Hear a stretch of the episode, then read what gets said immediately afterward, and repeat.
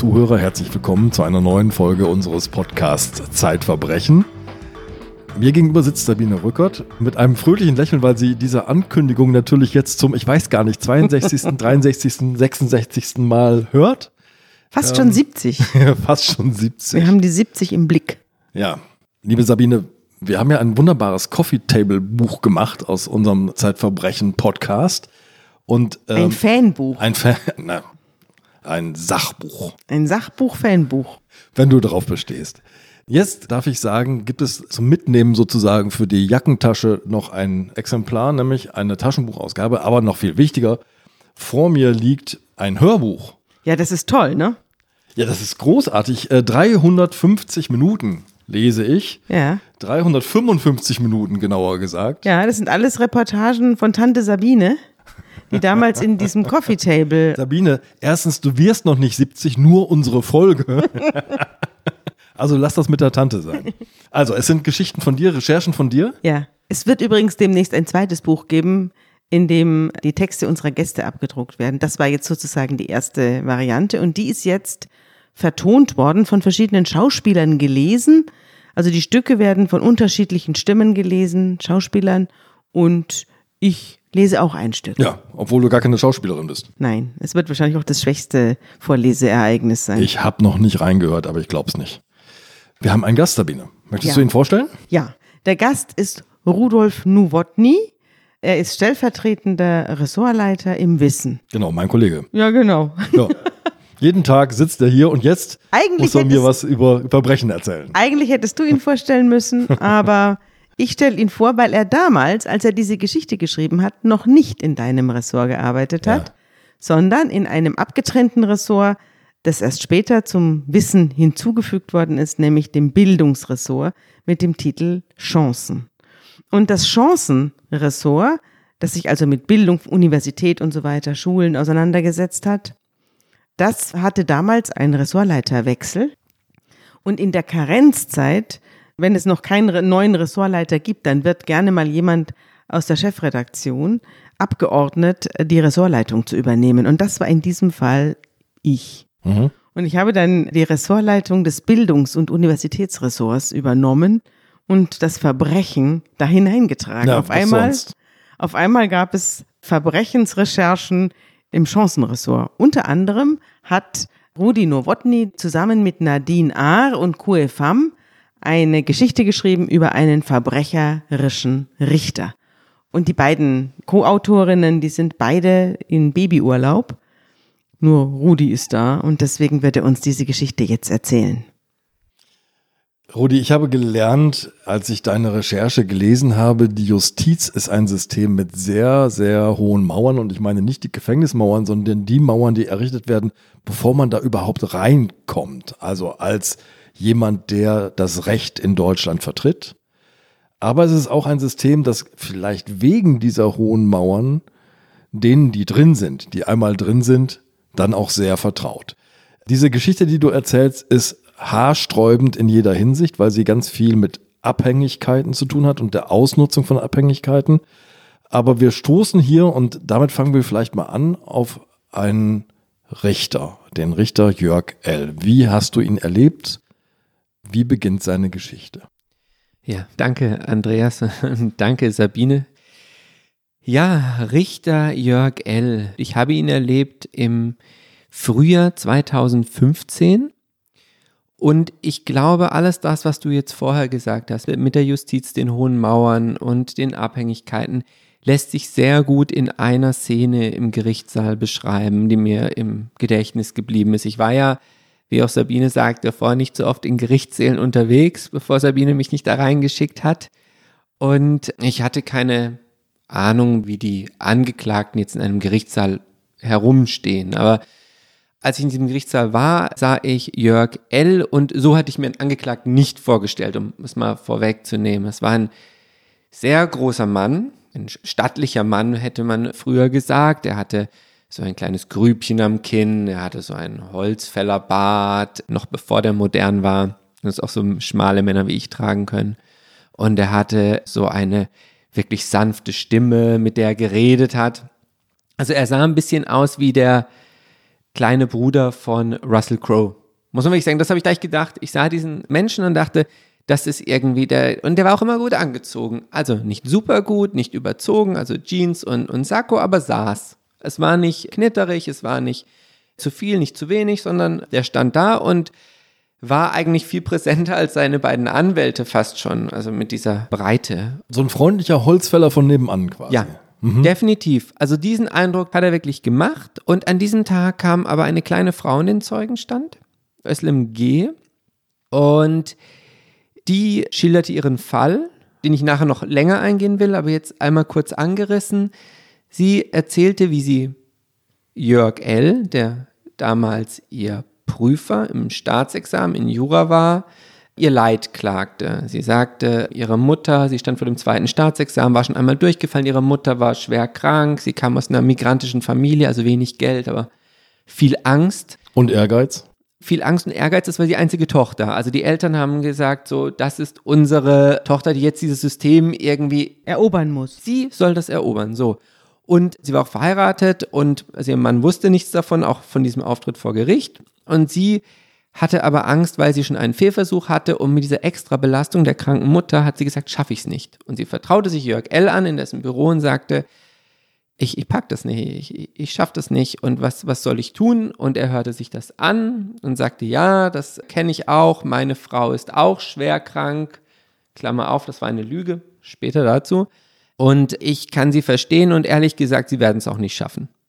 Das sind ja zuversichtliche Worte. Und daraufhin hat sie Panik bekommen natürlich und gedacht, dieser erfahrene Mann sagt mir, dass ich es nicht schaffen werde.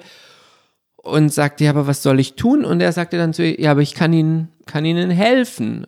Und wollen Sie denn schreiben? Und sie sagte, ja, ich muss schreiben. Ich bin schon 30, ich will unbedingt schreiben, meine Familie. Und dann sagt er, naja, ich kann Ihnen vier Klausuren geben, wenn Sie wollen. Für den entsprechenden Betrag. Vier Klausuren macht also er hatte da keine festen Preise. In diesem Fall waren es 5000 Euro. Mhm. Macht 5000 Euro. Damit schaffen Sie es, wenn Sie diese vier Klausuren haben. Dieser Podcast wird präsentiert von Bookbeat. Hörbücher hören, so viele man will, so oft man will. Das garantiert die Bookbeat Hörbuch-App. Auf die Hörerinnen und Hörer warten über 75.000 Titel, die Sie online, aber auch offline hören können. Für Fans von Zeitverbrechen gibt es unter bookbeat.de slash Verbrechen vier Wochen lang kostenlosen Zugang und unbegrenztes Hörbuch hören. Das besondere Highlight? Auch Zeitverbrechen, das Begleitbuch zum Podcast, gibt es in der Bookbeat Hörbuch-App und verspricht Gänsehaut pur. Jetzt treten wir mal einmal einen ganz kurzen Schritt zurück. Sabine, mhm. jetzt müssen wir mal kurz Hochschule machen. Und zwar Fakultät Jura. Die Ausbildung hat zwei entscheidende Prüfungen, nämlich das erste und das zweite Staatsexamen. Der Druck in diesem System ist deswegen so hoch, weil bei diesen Prüfungen darf man nur einmal durchfallen. Genau. Man darf sie nur einmal wiederholen. Und dazu muss man wissen, das Jurastudium ist auch lang. Also das kommt dazu. Also wenn diese junge Frau sagte, ich bin 30, dann hat sie nicht unbedingt jetzt langsam studiert, sondern du studierst bis zum ersten Staatsexamen etwa fünf Jahre, da sich das ja eher um eine wahrscheinlich mittelmäßige Schülerin handelte, wenn sie in diesen Schwierigkeiten ist oder Studentin handelte, vielleicht ein Jahr mehr, dann bist du bei sechs Jahren, dann machst du dein erstes Staatsexamen. Da darfst du auch nur einmal durchfallen. Der zweite Schuss muss sitzen, wie man immer so schön sagt bei den Juristen. Dann machst du zwei Jahre Referendariat, bist du bei acht, neun Jahren. Mhm. Und dann hast du noch das zweite Staatsexamen, nochmal zweimal einen Schuss. Diese Frau steht also nach etwa zehn Jahren Ausbildung vor einer einzigen Prüfung, an der sich bei ihr alles entscheidet. Mhm. Wenn sie die nicht schafft, ist es aus mit ihr. Wenn sie die nicht schafft, ist es aus mit ihr. Du kannst nicht Rechtsanwalt oder sonst was werden. Du kannst nicht Großkanzlei, wohin alle wollen, oder Staatsanwaltschaft ganz zu schweigen. Also das kann man gleich ganz vergessen. Du hast im Grunde keine berufliche Perspektive in Deutschland. Also du hast ein abgeschlossenes erstes Staatsexamen, aber das ist natürlich jetzt auch nicht ein juristisches Examen, wo quasi der Stempel drauf ist, hat übrigens versagt ganz am Ende. Ja, ist jetzt auch nicht viel wert. Drin sein oder draußen bleiben, ist die Frage. Und äh, jetzt muss man noch eins zu diesem Staatsexamen vielleicht sagen. Du hast gesagt, er hat ihr vier Klausuren angeboten. Diese Prüfung zum zweiten Staatsexamen, das wird uns noch beschäftigen übrigens, besteht aus acht Klausuren. Und diese Klausuren umfassen, wenn die geschrieben sind, in den Antworten, also in den Lösungen dieser Klausuren so ungefähr 20 bis 30 Seiten. Das sind also durchaus relativ voluminöse Schriftstücke, die da entstehen. Ja, also die Anzahl der Klausuren variiert ein bisschen nach mhm. Bundesländern, aber in diesem Fall waren es acht. Ich glaube, was man wissen muss, oder was man einfach sagen kann über so eine Klausur, sie ist sauschwer. Ich habe da mit Juristen geredet, die benutzen das Wort sauschwer und sie sagten auch, du bist wirklich in Zeitnot. Du hast fünf Stunden für jede dieser Klausuren. Du hast quasi eine Akte, die du bekommst, mit denen du nanntest die äh, Anzahl der Blätter, ja. Und du hast darin einen Fall. Der muss gelöst werden. Du argumentierst den durch. Es ist ein bisschen wie eine Textaufgabe. Eine Textaufgabe hat ja auch, die kennen wir alle, ein Muster, Dreisatz, sehr viele Worte außenrum, im Endeffekt aber ein Dreisatz. Du musst das Muster durchschauen, kannst auf verschiedenen Arten zur Lösung kommen.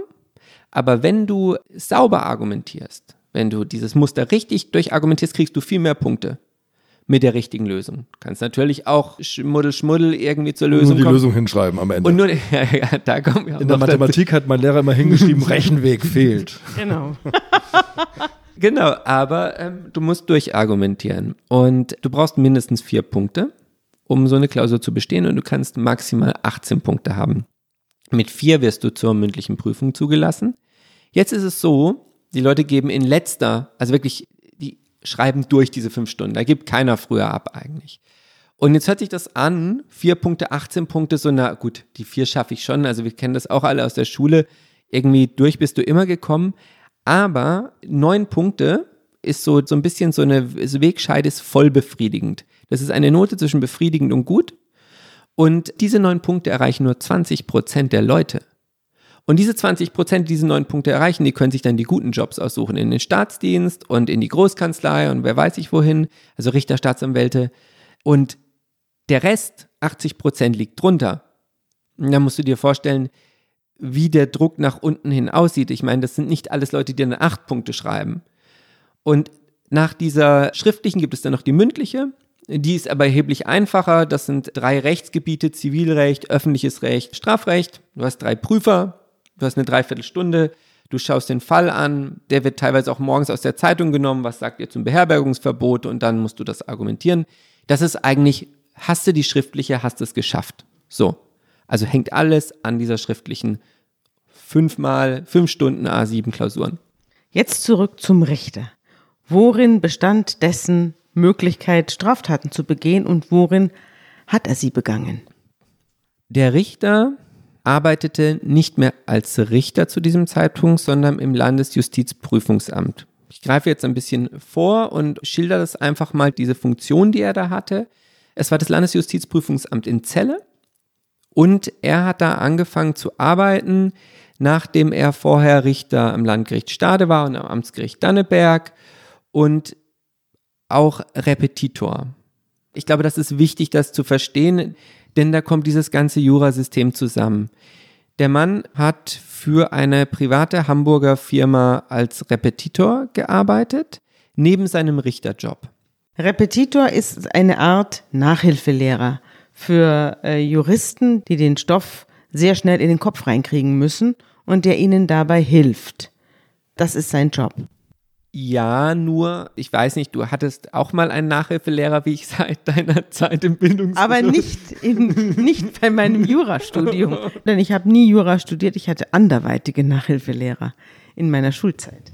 Aber nicht jeder hat einen Nachhilfelehrer und im Jurastudium hat wirklich fast jeder einen Repetitor. Und da kommen wir jetzt auch zu einem Punkt. Wir redeten über hohe Mauern, wir redeten über dieses Vertrauen. Wir haben aber noch nicht über das ganze Geld geredet, das in diesem System steckt.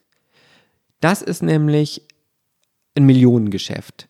Du musst dir überlegen, Leute, die spitz auf Knopf stehen, die, die eine Prüfung haben, die sie bestehen müssen oder eben nicht bestehen, die über sein oder nicht sein entscheidet, stehen vor dieser Prüfung und natürlich wollen sie alle den Stoff der letzten Jahre wiederholen. Das gilt fürs erste Staatsexamen und fürs zweite Staatsexamen. Und um diesen Druck herum haben sich sogenannte Repetitorien entwickelt, mit Repetitoren, die die unterrichten. Und da werden Gruppen auf die entsprechenden Staatsexamen vorbereitet. Ein halbes Jahr so ein Kurs kostet ungefähr 2000 Euro.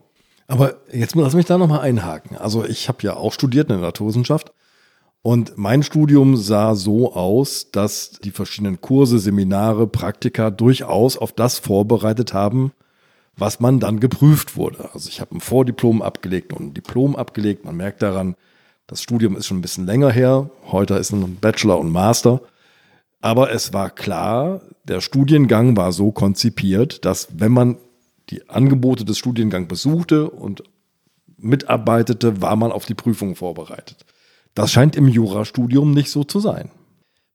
Also da müsstest du jetzt um die Feinheit einen Volljuristen fragen. Aber nach allem, was ich mit Juristen besprochen habe, ist es einfach so, du musst ja sehen, was da zusammenkommt. Da kommt ein jahrelanges Studium mit relativ wenig Prüfung und einer Riesenprüfung am Ende, wo du den Stoff mhm. parat haben musst.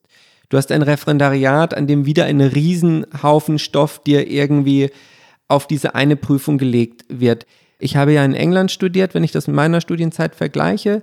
Ich habe damals internationale Beziehungen studiert mit Schwerpunkt Politik und wir haben alle zwei Wochen ein Essay abliefern müssen. Es wurde immer benotet. Wir hatten eine konstante Benotung. Das heißt, es war unglaublich stressig die ganze Zeit und unglaublich eng, aber das heißt, du hattest ungefähr ein Gefühl dafür, du hattest halt Stoff quasi erledigt. Nicht, dass du nicht drauf aufgebaut hast. Natürlich könnte ich dir heute noch irgendwas über den weiß ich nicht, die Demokratietheorien erzählen. Das würde jetzt die Sendung sprengen. Aber ich hatte nicht auf einmal eine Pistole auf der Brust. Und mhm. das haben diese Leute. Und deshalb wollen sie jede Wahrscheinlichkeit ausschließen, dass sie da durchfallen. Und ehrlich gesagt, würde ich auch machen. Mhm. Verstehe ich völlig.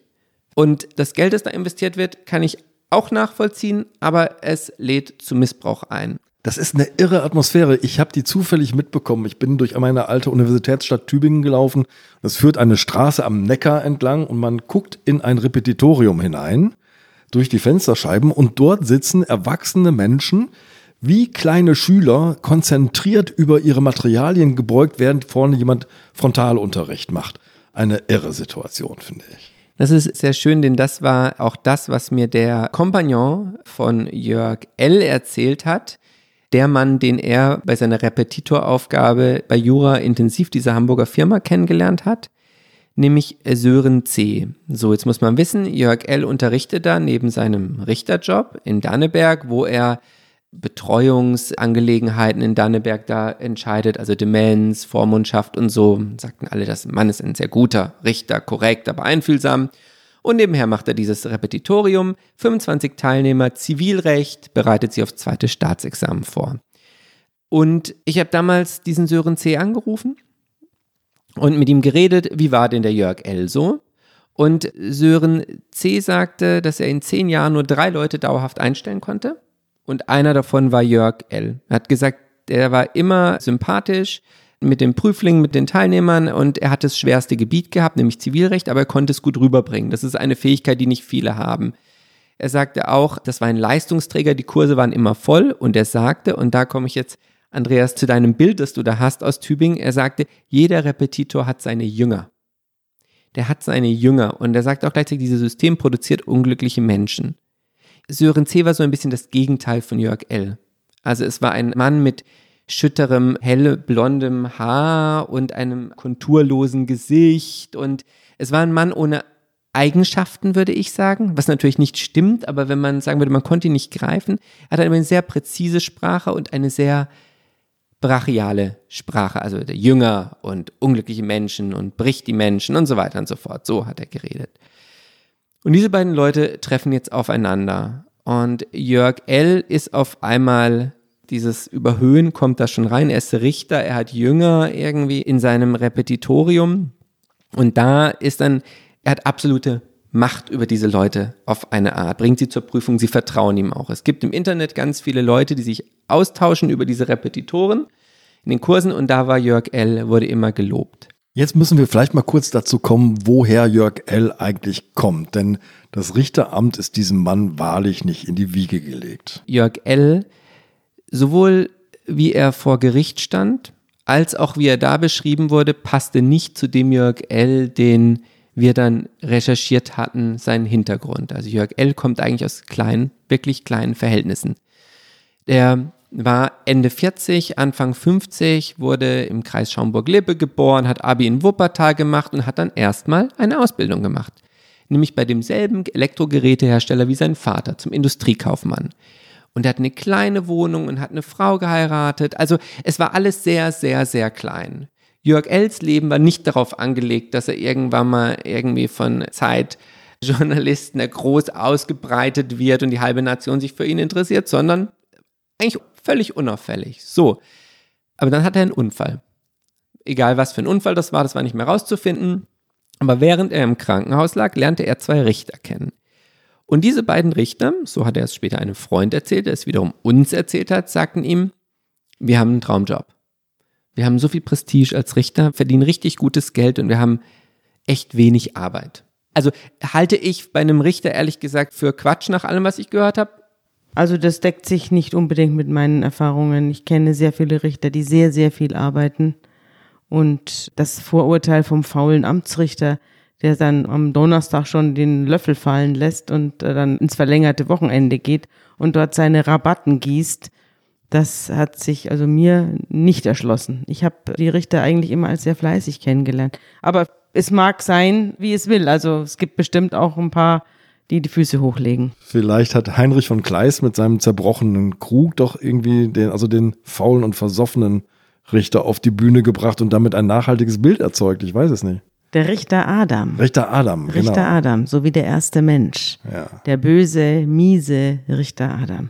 Naja, wir haben es ja jetzt mit einem verbrecherischen Richter zu tun. Fahr mal fort. Also, ob die Richter ihm jetzt was erzählt haben oder ob sie wirklich faul waren, kann man natürlich nicht mehr nachvollziehen. Viel interessanter ist aber ehrlich gesagt, dass er darauf angesprungen ist. Also was ihm geblieben ist, davon, was sie erzählt haben. Prestige, Geld, wenig Arbeit. So. Er fängt dieses Studium an, ein Jurastudium, und tatsächlich hat er gute Noten. Es liegt ihm. Mhm. Und er ist so gut, dass er eben danach selber Richter wird, am Amtsgericht, am Landgericht. Und jetzt verändert sich was in seinem Leben. Nicht mehr die Enge herrscht, sondern auf einmal öffnet es sich und er hat eine neue Frau. Die ist Agenturinhaberin, hat eine kleine Agentur, ist eine sehr hübsche, zierliche Frau, rothaarig. So schilderten sie die Leute aus dem Dorf, in das die beiden dann ziehen. Und indem sie ein Jugendstilhaus renovieren, das ein bisschen protzig wirkt im Vergleich zu den anderen Häusern, wurde auch gesagt. Aber gut, da lebten die beiden in Niedersachsen auf dem Land. Sie bekamen einen Sohn. Er fing an, einen alten Porsche zu fahren und machte gerne Urlaub in Afrika. Und tatsächlich, wenn man, was ich neulich gemacht habe, sich auf den sozialen Netzwerken anschaut, was seine Frau jetzt macht, dann sind da immer noch Afrika-Bilder, also er fotografierte auch, die hingen dann später auch in seiner Amtsstube. Ich glaube, man kann sagen, Jörg L. entflieht seiner Herkunft und lebt ein völlig, also ein völlig ausgetauschtes Leben, aber eines, das, wie schon gesagt, auf Prestige, auf Darstellung, ja auch ein bisschen protzig ist. Jetzt wird dieser Jörg L. nach seiner durchaus stattlichen, zunächst juristischen Karriere, also Späteinsteiger, und dann wird er zum Richter, zunächst in Stade und dann, wie du schon erzählt hast, in Dannenberg. Und jetzt wird dieser Mann an die Stelle berufen, an der Prüfungen abgenommen werden, aber auch Prüfungen konzipiert werden, nämlich an das Landesjustizprüfungsamt Celle. Und dieses Landesjustizprüfungsamt, ist das für ganz Niedersachsen dann verantwortlich? Also es prüft sozusagen oder entwirft die Prüfung für alle angehenden Juristen in Niedersachsen. Ist das so? Ja, es ist allerdings auch so, die entwerfen die Prüfung selber, sie kriegen aber auch Prüfungen zugeschickt, also eingereicht. Sie sortieren im Grunde auch ein bisschen die Prüfung. Also, sie, also die Bundesländer tauschen untereinander aus quasi. Genau. Es gibt zwei Wege. Es gibt einerseits, wenn irgendein Jurist, ein wissenschaftlicher Mitarbeiter irgendwo einen interessanten Fall hat, kann er sagen, liebes Landesjustizprüfungsamt, ihr seid doch auch in Niedersachsen, hier habe ich einen tollen Fall, wollt ihr den nicht zu einer Prüfung machen? Ich schilder den euch mit den Argumenten, mit einer Lösungskizze und so weiter. Und dann gibt es auch den sogenannten Ringtausch, weil das sehr viel Arbeit ist. Wir hatten es ja vorher davon, wie viele Prüfungen da eigentlich absolviert werden müssen und wie viele Prüflinge dass es einen Ringtausch zwischen den Bundesländern gibt. Also es gibt Klausuren, die kommen aus anderen Bundesländern. Hamburg und Niedersachsen hatten da einen Austausch. Und da müssen die nicht alle Klausuren vorbereiten und korrigieren und ähnliches. Der Jörg L., der wird jetzt ein ganz besonders ambitionierter und reformfreudiger Mitarbeiter in diesem Landesjustizprüfungsamt. Was denkt er sich denn alles aus? Zunächst einmal, er wird Referatsleiter für Staatsexamensprüfungen. Das heißt, er hat eine bestimmte Stelle. Das Landesjustizprüfungsamt 23 Mitarbeiter, sieben hauptamtliche Prüfer. Wir haben schon gesagt, ganz Niedersachsen hier, Personalmangel. Er bereitet Prüfungen vor und korrigiert sie. Und er sagt, wir brauchen etwas für diese armen Leute, die schon einmal durchs zweite Staatsexamen gefallen sind, also diese prekärste Gruppe. Also für jene, wir erinnern uns, die er ja schon vorher privatwirtschaftlich betreut hat. Tut er das nebenher immer noch? Ist er immer noch Repetitor in Hamburg gleichzeitig? Du greifst mir vor, das ist die einzige Sicherheitsmaßnahme, die in dieser ganzen Zeit gezogen wird. Er muss seinen Repetitorenjob aufgeben. Das heißt, er richtet zwar eine spezielle Arbeitsgruppe ein für diese Leute, die durchs zweite Staatsexamen gefallen sind, aber er muss seinen Repetitorenjob aufgeben. Gleichzeitig sagen die Leute, der Mann ist ambitioniert, das ist ein Macher. Der hat einen tadellosen Ruf. Und der macht nicht nur das, sondern er ist auch der Einzige, der sagt, wir brauchen Sicherheitsmaßnahmen, wir müssen die verschärfen, weil die Prüflinge kommen ja da an. und also es gibt da ein paar Stellen, wo wir im Gerichtssaal saßen und wir gedacht haben, das Also er baut den Tresor, den er nachher knackt, selber ein. gut, er baut ihn halt, sagen wir mal so, er baut die Wände und die Tür lässt aber offen. Liebe Zuhörerinnen, liebe Zuhörer, das ist ein Fall, an dem wir uns an die eigentliche Tat jetzt so allmählich anschleichen. Also wir haben ja schon Özlem G. erlebt vor Gericht, die Frau, die 5000 Euro für vier Klausuren zahlen sollte. Aber wir werden gleich sehen, das Ding hat System, ein System, das rund um Geld und Sex kreist. Aber zunächst müssen wir zurück nach Celle ins Landesprüfungsamt, wo Jörg L. inzwischen einerseits Kurse entwirft und andererseits selbst Prüfungen abnimmt. Eine interessante Machtfülle, wie ich finde. Genau, du hast auf der einen Seite prekärste Prüflinge, prekärste Prüflinge, das kam später auch in dem ganzen Gerichtsverfahren noch deutlicher zum Vorschein. Diese Prüflinge waren alle in schwierigen Situationen, meistens Migrationshintergrund, wenig Geld, darauf angewiesen, vor der schwierigsten Prüfung ihres Lebens, die sie alle schon einmal verbaselt haben. Und auf der anderen Seite hast du einen Ex-Richter mit absoluter Machtfülle. Mit absoluter Machtfülle. Er entwirft die Klausuren, er prüft die Klausuren, er unterrichtet die Leute im zweiten Staatsexamen, er führt natürlich Metalldetektoren ein, damit sie ihre Handys nicht mit reinnehmen und eventuell irgendwie beschummeln können. Aber er macht nichts außer diesen Repetitorenjob aufzugeben und was später rauskommt, er hält trotzdem Kontakt zu seinem Kollegen Sören C., den im Frühjahr 2012, das findet die Staatsanwaltschaft dann später heraus, trifft er sich mit ihm im Hotel Grand Elysée, auch da wieder entsprechende Kulisse, und sie besiegeln ihre Geschäftsbeziehung. Geschäftsbeziehung, wir hatten es schon vorgehört, die darauf aus ist, Klausuren zu verkaufen an Prüflinge in Not. Gegen Geld oder auch gegen Sex. Er hatte jetzt eigentlich zwei Wege. Er kann über Sören gehen oder er kann es selber machen. Er sitzt ja auch direkt vor dem Prüfling. Er lernt sein Klientel quasi direkt kennen. Es wird ihm auf dem Silbertablett Also präsentiert. Mensch, Menschen in Not, denen er sagt, so wirst du nie durchkommen, Ja. aber ich habe ein Angebot. Noch dazu liegen die Lösungen, also diese ganzen Fälle liegen auf einem Server des Amtes, der nicht verschlüsselt ist. Da haben Prüfer drauf Zugriff, da haben die Mitarbeiter der Geschäftsstelle noch ein paar andere Leute drauf. Die ganzen Sicherheitsmaßnahmen sind absurd niedrig. Die Machtfülle dieses Mannes ist absurd hoch. Die Not der Prüflinge ist absurd groß. Und L gilt aber als Spitzenmann. Der als Macher, der hat das geändert, der macht die Sicherheitsmaßnahmen, der geht dahin. Und im niedersächsischen Justizministerium denken sie drüber nach, ob wir den befördern. Diesen guten, guten Mann, den wir da haben. Wie lange geht das denn alles? Das geht von Frühjahr 2012 bis Frühjahr 2014. Zwei Jahre. Zwei Jahre. Und im Frühjahr 2013 gibt es erste Merkwürdigkeiten. Aha, es fiel also durchaus was auf. Es fiel auf, dass die Noten mehrerer Prüflinge sich auf einmal stark verbessern. Besonders eindrücklich der Fall des Prüflings H. Der kommt zur Klausur und liefert Überschriften in der Klausur, die mit den Lösungskizzen übereinstimmen. Aber seine Argumente, wie er da hinkommt, sind völlig konfus abstrus. Trotzdem ist die saubere, richtige Lösung da drin. Dann geht er in die mündliche Prüfung. Wir erinnern uns, dreiviertel Stunde lang Befragung durch drei Prüfer. Er kriegt die Aufgabe, liest sie aber nicht groß durch, starrt so ein bisschen Löcher in die Luft und hält einen super Vortrag trotzdem. Einen super Vortrag. Dann bei den Nachfragen fängt er aber an rumzustottern. Und jetzt sagen sie, das kann nicht sein. Also da, da ist was, das wird jetzt gemerkt. Da ist was im Gange. Und was machen wir jetzt? Jetzt wird die Staatsanwaltschaft eingeschaltet und als erstes wird gesagt, holla, wir haben hier unsere Klausuren auf diesem Server rumliegen, wo jeder so ein bisschen drauf zugreifen kann. Also man hatte schon den Verdacht, dass irgendwie Prüfungen herausgesickert sein könnten im Vorfeld. Das war schon der Verdacht. Ja, aber, ein großes, großes Aber, der Staatssekretär im Justizministerium, der dafür zuständig war im Niedersächsischen, der sagte dann, es sei ihm unvorstellbar, dass einer seiner Beamten sowas machen könne. Mhm. Und da sind wir bei dem Punkt.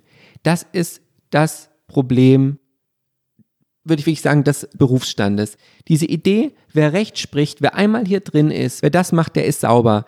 Der behumst nicht, der macht keine krummen Sachen. Und deshalb werden die Klausuren zwar auf einen verschlüsselten Server verschoben, auf den haben aber immer noch die Prüfer Zugriff. Und okay. zwar immer noch Jörg L. Und die Staatsanwaltschaft ermittelt und findet nichts. Man steht also im Dunkeln. Das Problem, glaube ich, ist aber nicht unbedingt jetzt nur eines der Juristen. Wir hatten ja hier auch den Krankenhausmörder, der reihenweise Patienten getötet hat und dem auch keiner draufgekommen ist, weil man es nicht glauben will, wenn man es direkt vor der Nase hat. Wir hatten ja auch den großen Geschichtenerfinder im Spiegel, der Reportagen erfunden hat, Personen erfunden hat in den Reportagen, Sachverhalte erfunden hat und der auch jahrelang seinen Unwesen trieb, weil er einfach nach außen hin ein super netter Kerl war und ganz bescheiden und ganz lieb und seriös. Jemand anderem sowas zu unterstellen, ist eine unglaubliche Überwindung für einen selber. Und da muss der Verdacht schon richtig angewachsen sein, bevor man sich sowas zu sagen traut. Man unterstellt ja einem anderen auch wirklich ein schweres Vergehen. Das ist, glaube ich, die größte Hemmschwelle. Aber ich glaube, egal wohin wir schauen, es gibt tatsächlich einen Zusammenhang zwischen den Eintrittshürden, die es gibt, um in eine bestimmte Community hineinzukommen, und der Geschlossenheit dieser Community. Das kann sein, ja. Der Verdacht muss groß sein bei geschlossenen Communities und jetzt wird der Verdacht groß, denn plötzlich, nachdem die Staatsanwaltschaft nichts gefunden hat, meldet sich eine Referendarin. Und sie sagt, ein Hamburger Repetitor hat mir angeboten, Lösungskizzen für Klausuren zu bekommen, für Tausende von Euro. Und relativ schnell wird klar, dieser Hamburger Repetitor ist Sören C. Und relativ schnell wird auch die Verbindung gefunden zu Jörg L. Jetzt also gerät Jörg L. in den Fokus. Und jetzt wird er überwacht. Ich habe damals auch Sören C. angerufen, der wollte das nicht kommentieren. Natürlich, der hat gesagt, ich will nicht, dass im Netz am Ende mein Name neben Jörg L. steht und ich habe mir nichts zu Schulden kommen lassen. Aber die Hamburger Staatsanwaltschaft ist mittlerweile überzeugt, dass er im September 2012, also ein halbes Jahr nachdem das erste Treffen stattfand, dass er da Lösungskizzen von Jörg L. bekommen hat. Und jetzt, jetzt beginnt die Jagd auf Jörg L. Jetzt setzt sich die Polizei auf seine Spuren und fängt an, ihn zu observieren. Aber da gibt es einen kleinen spannenden Moment, den du auch schilderst in deinem Text, denn es gibt natürlich Anrufe der Staatsanwaltschaft in diesem Landesjustizprüfungsamt und bei einem dieser Anrufe betritt Jörg L. das Zimmer und bekommt mit, es wird ermittelt. Es gibt tatsächlich Anrufe vom Staatssekretär in dem Fall, an den Vizepräsidenten des Prüfungsamtes und der sagt, der Staatssekretär sagt, ihr habt ein Leck da. Und dann reden sie darüber, was kann man da machen? Und während sie darüber reden, tritt Jörg L. seelenruhig. Das sagten alle, der war immer ruhig. Nur einmal war er ein bisschen nervös, sagte eine Kollegin, als dann die Polizei sein Büro ausgeräumt hat, im Übrigen.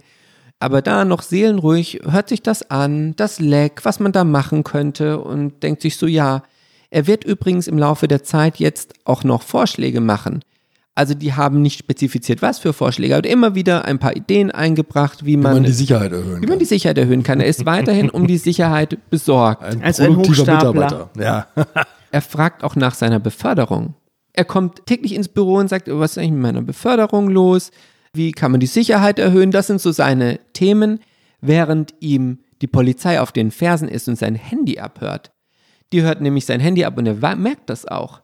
Er kauft sich Prepaid-Karten und die stellt er auf falsche Namen aus. Die sind 120 Tage gültig und er hat Anschlüsse auf Thomas Voss, Murat Yildirim, Max Schulze und mit diesen Handys macht er seine Deals.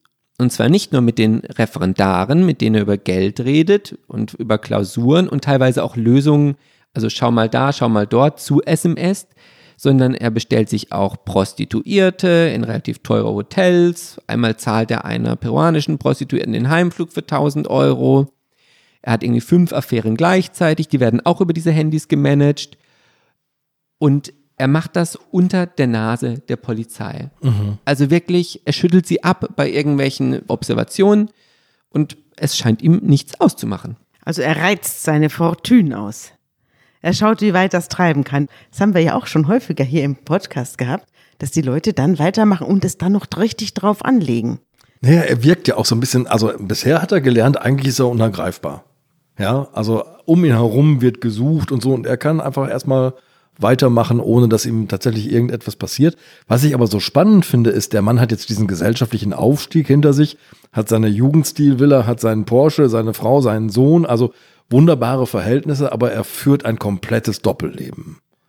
Das war auch die Frage, die sich vor Gericht gestellt hat, die der Gutachter, der Psychiater, der ein Gutachten über Jörg L. machen sollte, im Endeffekt auch nicht beantworten konnte. Jörg L. hat nicht mit ihm geredet und der hat dann gesagt, ich habe den Angeklagten jetzt, soweit ich ihn beurteilen kann, kann ich sagen, es liegt nichts Auffälliges vor, keine Besonderheiten und ich habe dann auch mit einem Opferanwalt geredet der wiederum sagte, er glaubt, dass Jörg L. einfach diese Machtfülle genossen hat, die er auf einmal hatte.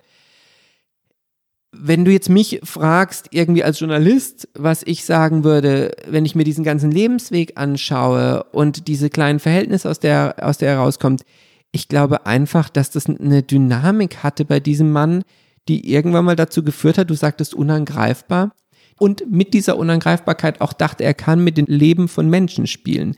Denn was der vor Gericht sagte, war natürlich, es tut mir leid, es war der größte Fehler meines Lebens, ich wollte nur helfen, ich hatte Mitleid. Aber am 20. März 2014 traf er sich mit Özlem G. Wir erinnern uns, das war die Frau, der er das Angebot gemacht mhm. hat, wo er gesagt hat, meine Frau ist lungenkrank und die ist auch und ich brauche das für die letzte Reise, das Geld, dafür kriegen sie die Klausuren und ich nehme die 5000 Euro. Ah, er hat sich selber klein gemacht. Das ist ein Muster, das bei allen Zeugen rauskam.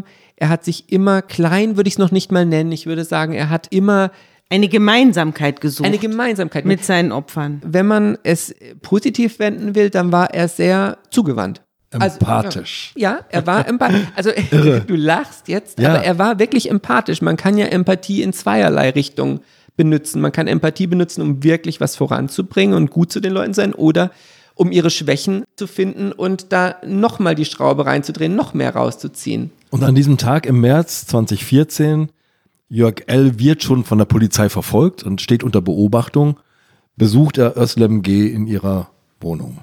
Özlem G. hat ihm eine SMS geschickt. Sie hat schlecht geschlafen nach dem Angebot, ja. mehrere Tage. Und dann denkt sie sich, es ist ihre einzige Chance. Sie schafft es sonst nicht. Sie schreibt ihm das jetzt und sagt, kommen Sie vorbei. Özlem G.s Mann ist nicht zu Hause. Sie ist allein in der Wohnung. Sie besorgt sich ein Pfefferspray, weil sie Angst hat, denn Jörg L. ist ja ein stattlicher Mann, weiß nicht, wie so jemand drauf ist, der verbrecherische Angebote macht. Also sie trifft Vorkehrungen, aber er kommt ganz entspannt, setzt sich zu ihr in die Küche. Trinkt. Obwohl er polizeilich verfolgt wird, ganz entspannt. Das ist zumindest ihr Eindruck. Wir können ja nicht in ihn reinschauen. Aber er sitzt da, trinkt einen Kaffee, was ich schon mal relativ entspannt finde. Wenn bei mir die Polizei irgendwie auf der Schwelle stehen würde und mich überwachen würde, würde ich nicht mich mit Leuten zu verbrecherischen Tätigkeiten treffen und Kaffee trinken, dann Geschichten über meine lungenkranke Frau erfinden. Und dann fragt er nach der Mutter. Also eine schöne Reihenfolge auch, mhm. muss man sagen. Also höflich, nach der Mutter erst fragen, dann noch ein bisschen von der eigenen Frau erzählen und dann fragt er nach dem Geld. Und sie gibt ihm die 5000 Euro. Und das hat mir wirklich das Herz gebrochen. Von diesen 5000 Euro, da ist Weihnachtsgeld, Gehalt drin, aber auch 3200 Euro, die sie von der Krankenmutter vom Sparbuch geklaut hat. Was die Mutter nicht weiß. Dieses Geld gibt sie ihm, weil sie von ihm die Klausuren erhofft. Er zählt es nicht mal, steckt es ein, geht raus, kommt wieder rein mit einer Tasche mit den Klausuren.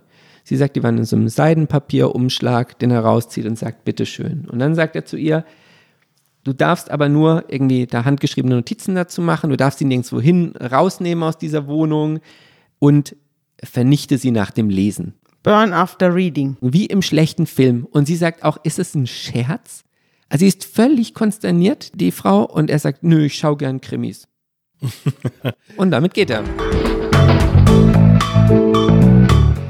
Liebe Hörerinnen und Hörer, Sie wollen jemand anderem zu Weihnachten eine Freude bereiten? Zeitverbrechen, das Magazin zum Podcast, können Sie jetzt auch verschenken. Bestellen Sie das Magazin ganz einfach zum Vorteilspreis unter www.zeit.de/slash verbrechen-geschenk. Bevor wir die Geschichte von Özlem G. zu Ende erzählen, die bekommt nämlich noch eine Wende, die ganz absurd tragisch wird. Es laufen ja jetzt eine Menge Untersuchungen. Also Jörg L. steht nicht nur unter Verdacht, der Verdacht hat sich verschärft und jetzt geraten ja jede Menge dieser Staatsexamen unter Verdacht.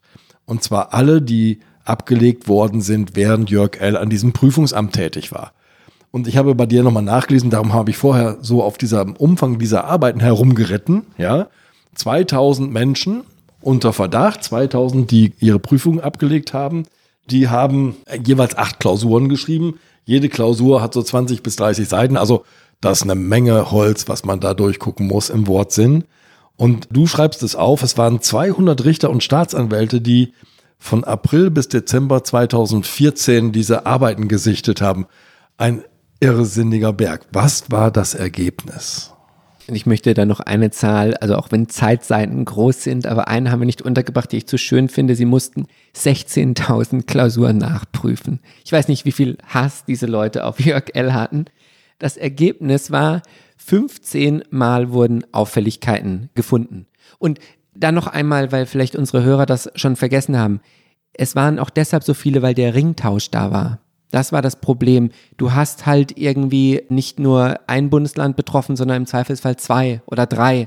Und das macht mhm. diese Zahl so exorbitant hoch. Du hast eigentlich einen Hebel, in dem du sofort auf eine ganz andere Zahl kommst. Und da müssen sie sich durchwühlen, ehrenamtlich, wohlgemerkt. Aber 15 Verdächtige bei 2000 untersuchten Prüflingen ist jetzt eigentlich nicht so viel, ne? Kommt aber drauf an, wie gut du mogeln kannst. Ich meine, wie oft bist du erwischt worden in der Schule? Gar nicht. Siehst du? Ich habe natürlich auch nicht gleich die Überschriften von der Lösung drüber geschrieben. ja, das, wir lachen jetzt alle, aber es hat natürlich auch eine tragische Komponente, denn ein paar Tage, und das kann man jetzt am Fall Özlem G erzählen, ein paar Tage nachdem Jörg L. bei ihr war, klingelt es an der Tür und auf einmal stehen zwei Polizisten und die Staatsanwaltschaft da. Und sie weiß sofort, was los ist. Also sie hat das sofort umrissen. Es ist klar, dieser Betrug ist aufgefallen. Sie schreit dann, was wissen Sie? In völliger Verzweiflung. Und die sagen, wir wissen alles. Sie können jetzt gestehen. Und sie verliert eigentlich ihre Existenz. Und das Absurdeste ist, diese Prüfung, nachdem klar wurde, dass da was geschoben wurde, wurden die Klausuren ausgetauscht und nochmal neu gemacht. Und Özlem G. hat im Grunde die neue Klausur geschrieben. Die ihr unbekannte Klausur hat sie mitgeschrieben. Genau, zu der sie nicht die Lösungskizzen hatte. Und die hat sie mit 10,5 Punkten bestanden. Ein super Ergebnis. Also über den neun Punkten. Ja, aber das bringt ihr natürlich nichts mehr. Weil sie jetzt sich einer Straftat schuldig gemacht hat und weil jetzt das alles aberkannt wird und das auch in ihrem Führungszeugnis ja dann drinsteht. Mhm. Mit diesem Versuch des Betrugs wirst du keine Top-Juristin mehr. Du wirst keine Top-Juristin mehr, das kannst du vergessen. Und wie gesagt, wir müssen immer dran denken, diese Leute kamen nicht aus großbürgerlichen Verhältnissen, wo dann gesagt wurde, ja, naja, schwamm drüber, ich habe noch einen Freund, der hat eine Großkanzlei. Ich habe noch einen Onkel, ja, da kommst du unter. Da kommst du unter, sondern die Familie weiß nichts davon und für die Familie wäre es eine Riesenschande. Nun, während irgendwie Özlems Leben zerbröselt, kommt sechs Tage nachdem Jörg L. bei ihr war, kommt die Polizei zu Jörg L. Sie marschieren ins Büro rein, sie marschieren ins Landesjustizprüfungsamt in Celle und fangen an, den Laden auf den Kopf zu stellen.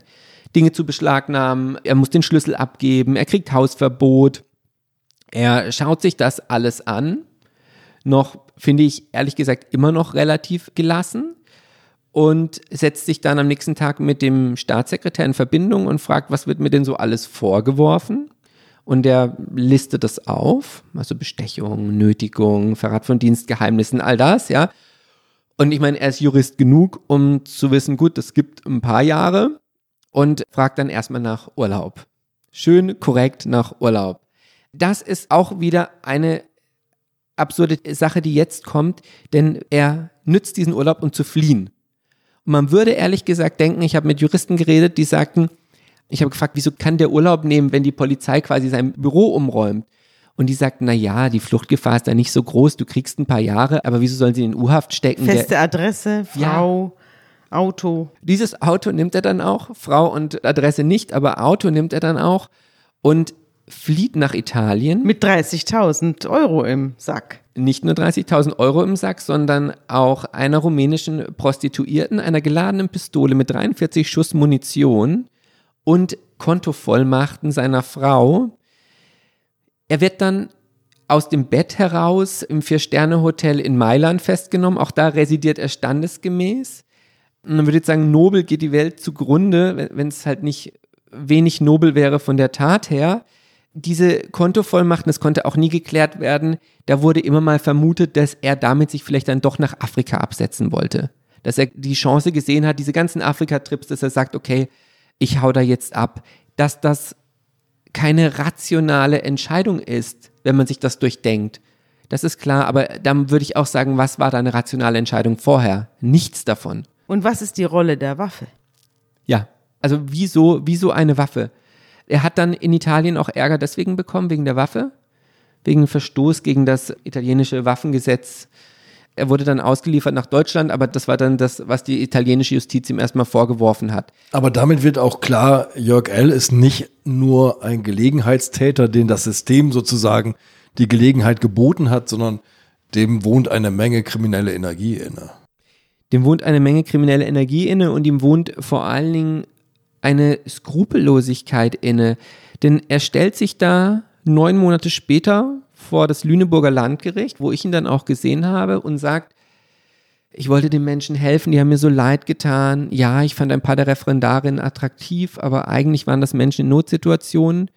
Und dann, als er aber sein Geständnis ablegt 2015, als er dann alles gesteht am Ende dieses Prozesses, liefert er gleich auch noch den Herrn H., wir erinnern uns, der Mann, der Löcher in die Luft gestartet bei seiner Prüfung, ans Messer, dem sie bisher nichts nachweisen konnten. Den hat er verraten. Den hat er verraten. Für Strafminderung. Er sagte natürlich auch wieder, das mache ich nur, weil die Beweislast eh so erdrückend ist. Ich erlöse quasi Herrn H. aus der schwierigen Situation. Herr H. verliert seine Zulassung. Und damit verliert sich auch die Spur von Herrn H. für mich damals als Journalisten. Es gibt einen Herrn C., der Staatsanwalt für neun Monate ist. Der war auch einer seiner der Prüflinge. War auch einer seiner Prüflinge. Von seinen Gnaden. Also Herr C. war einige Zeit auch Staatsanwalt für neun Monate in Oldenburg und in Osnabrück. Und er hat da zu Urkundenfälschung, Diebstahl und Betrug gearbeitet. Unspektakuläre Fälle, wie mir damals sein Vorgesetzter, der aber auch schon auf dem Weg in die Pension war, relativ offen erzählt hat. Und der sagte, das war nichts Wildes, aber das ist ihm trotzdem schwer gefallen. Er sagt dann den schönen Satz, wenn ein Schmied den Hammer nicht halten kann, wird es halt schwierig. Also die haben sich auch gewundert, dass jemand mit so einem Superexamen kommt und dann schon bei kleinen Verkehrsdelikten Probleme hat, die aufzuklären. Ja, klar. Also das waren ja alles, nochmal, also SLMG mag da gut abgeschnitten haben, aber das waren ja alles keine guten Juristen. Das muss man ja auch sagen und das würde ich auch einmal kurz erwähnen. Also wir reden über hohe Mauern, wir reden über Schwierigkeiten bei der Prüfung. Ein Vorteil hat das schon, dass nämlich zumindest die Schlechten ausgesiebt werden, so hart das klingt. Also deine Chance, total desaströse Anwälte zu bekommen, sinkt dadurch natürlich auch. Also hat zwei Seiten. Es gibt noch einen Fall, der vor Gericht dann relativ breit besprochen wurde. Es kamen ja nicht alle vor Gericht. Frau M kam noch. Das war eine, wie ich mich erinnere, relativ scheue, zierliche Frau, auch ganz in schwarz gekleidet. Und das war seine fast Geliebte. Es war auf jeden Fall eine Frau, die zu ihm aufschaute. Das erzählte sie auch. Der war braun gebrannt, der war stattlich, der war eine Autorität. Und ich war damals in dieser Prüfungsgruppe auch in Zelle Und er sprach mich an und er schrieb mir eine SMS, irgendwie, ob er mir helfen könne. Ich habe ja Probleme. Und ich dachte mir, naja, vielleicht kann er mir ja helfen. Und hatte mich damals von meinem Freund getrennt. Wir trafen uns im Café, wo er ihr, da kommt man jetzt wieder zur Empathie, auch eine Geschichte erzählte, nämlich sagte, ja, ich verstehe Trennung, das tut weh. Ich habe eine Frau, die liebe ich von Herzen, aber leider läuft es körperlich nicht mehr so und sie ist auch in Reha. Klar, so in mir fehlt schon die Zärtlichkeit und dann nahm er ihre Hand und sie dachte, oh, was, was wird das? Aber fand das auch nicht ganz schlecht von diesem tollen Mann da irgendwie Honig ums Maul, sagte sie. Sie sagte wirklich wörtlich, wir Frauen mögen das ja auch, wenn uns Honig ums Maul geschmiert wird. Da kann ich jetzt nichts dazu sagen, aber dann sagte er, du kannst auch Klausuren haben gegen ein bisschen Zärtlichkeit, das wird doch ein guter Austausch. Und da stand sie dann auf dem Café und hat gesagt, ich bin doch keine Prostituierte. Die blieben aber im Kontakt und er schickte ihr auch per SMS immer mal wieder ein paar Lösungstipps zu. Als sie dann in die Klausuren kam, rief sie dann auch mal von einem Berggipfel zwischendrin an, um mir zu sagen, ich sehe hier das Panorama. Und denke an dich. Und denke an dich, Hase, wie er sie nannte. Er schenkte ihr auch zwei afrikanische Stachelschweine, so eine kleine Skulptur. Sie machte dann irgendwann mal, brach sie den Kontakt ab, weil sie sagte, jetzt habe ich einen neuen Freund, jetzt geht es nicht mehr weiter. Aber ich glaube, wenn man, es gab noch einige andere Fälle, aber wenn man diese Fälle jetzt alle zusammennimmt, dann sieht man schon ein Muster. Ein Muster einer Art Annäherung, ein Muster, über das die Prüflinge auch im Internet schrieben, und zwar nicht die Betroffenen, sondern einfach allgemeine Prüflinge, die sich so ein bisschen austauschen, wie ist der, der Prüfer, und die sagten, vor dem L musst du keine Angst haben, der ist korrekt, der prüft fair, der ist nicht ätzend. Ich hatte das Gefühl, und das kann Sabine vielleicht besser beurteilen, es kamen ja auch einige Juristen da zu Wort und die waren meistens relativ, ich weiß nicht, ob das ein Klischee ist oder ob nur solche Leute da waren, die meistens relativ kalt. Also sehr korrekt und da ging es nicht so um Empathie. Und ich hatte das Gefühl, dass da auf einmal Jörg L. auch in eine Lücke stoßt, die ihm geboten wird. Und nicht mal nur, dass das System mit Druck und mit Geld schwierig ist, sondern auch, dass Empathie fehlt. Und da würde ich auch wieder zu den Ärzten kommen, die Andreas vorher erwähnt hat, über die du auch redest, dem Pfleger. Nach was suchen wir denn die Leute aus? Also wir suchen sie nach den Noten aus und sagen, ein guter Richter ist einer mit sehr guten Noten und ein guter Arzt ist einer, der ein sehr gutes Examen macht dann auch.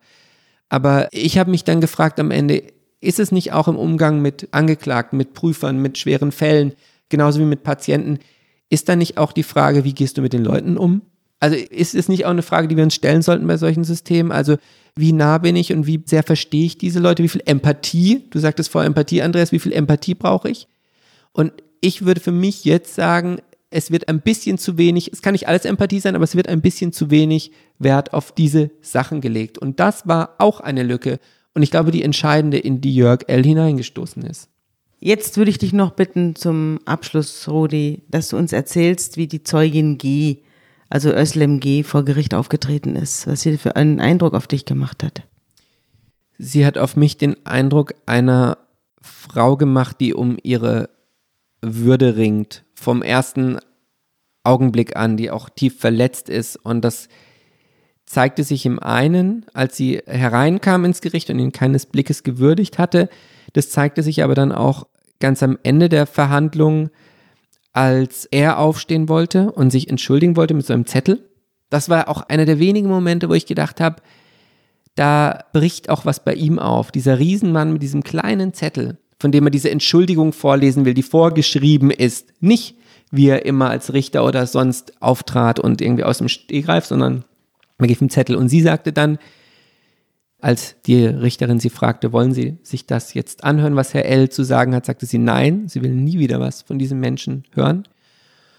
Und dann sagte die Richterin, okay, dann nicht. Und dann möchte ich Ihnen hier Ihren Zettel zur Fahrtkostenerstattung geben. Sie kamen ja an, Sie kriegen da eine Fahrtkostenerstattung. Das bekommen Zeugen immer. Also Zeugen, die Auslagen hatten, um vor Gericht zu erscheinen, die bekommen das alles vom Gericht erstattet. Und in diesem Fall hätte erstattet bekommen. Den Özlem G. sagte dann, ich will das nicht annehmen. Diese Würde, diese Restwürde will ich mir jetzt noch bewahren, da nicht irgendwie für diese paar Mark oder Euro dann schon hier noch so eine Fahrtkostenauslage zu bekommen. Ich gehe einfach so. Und dann ging sie. Und was hat unser angeklagter Richter bekommen? Anfang 2015 ging das Urteil. Er hat fünf Jahre bekommen. Er kam aber 2017 wegen guter Führung auf Bewährung frei. Für mich, Rudi, ist das ein erstaunlicher Ausgang. Mir kam es zeitweise, während wir sprachen, so vor, als stünde hier nicht nur ein Richter vor Gericht, sondern das Jurastudium selbst. Vielen Dank für diesen Einblick ins System. Schön, dass du da warst. Danke euch.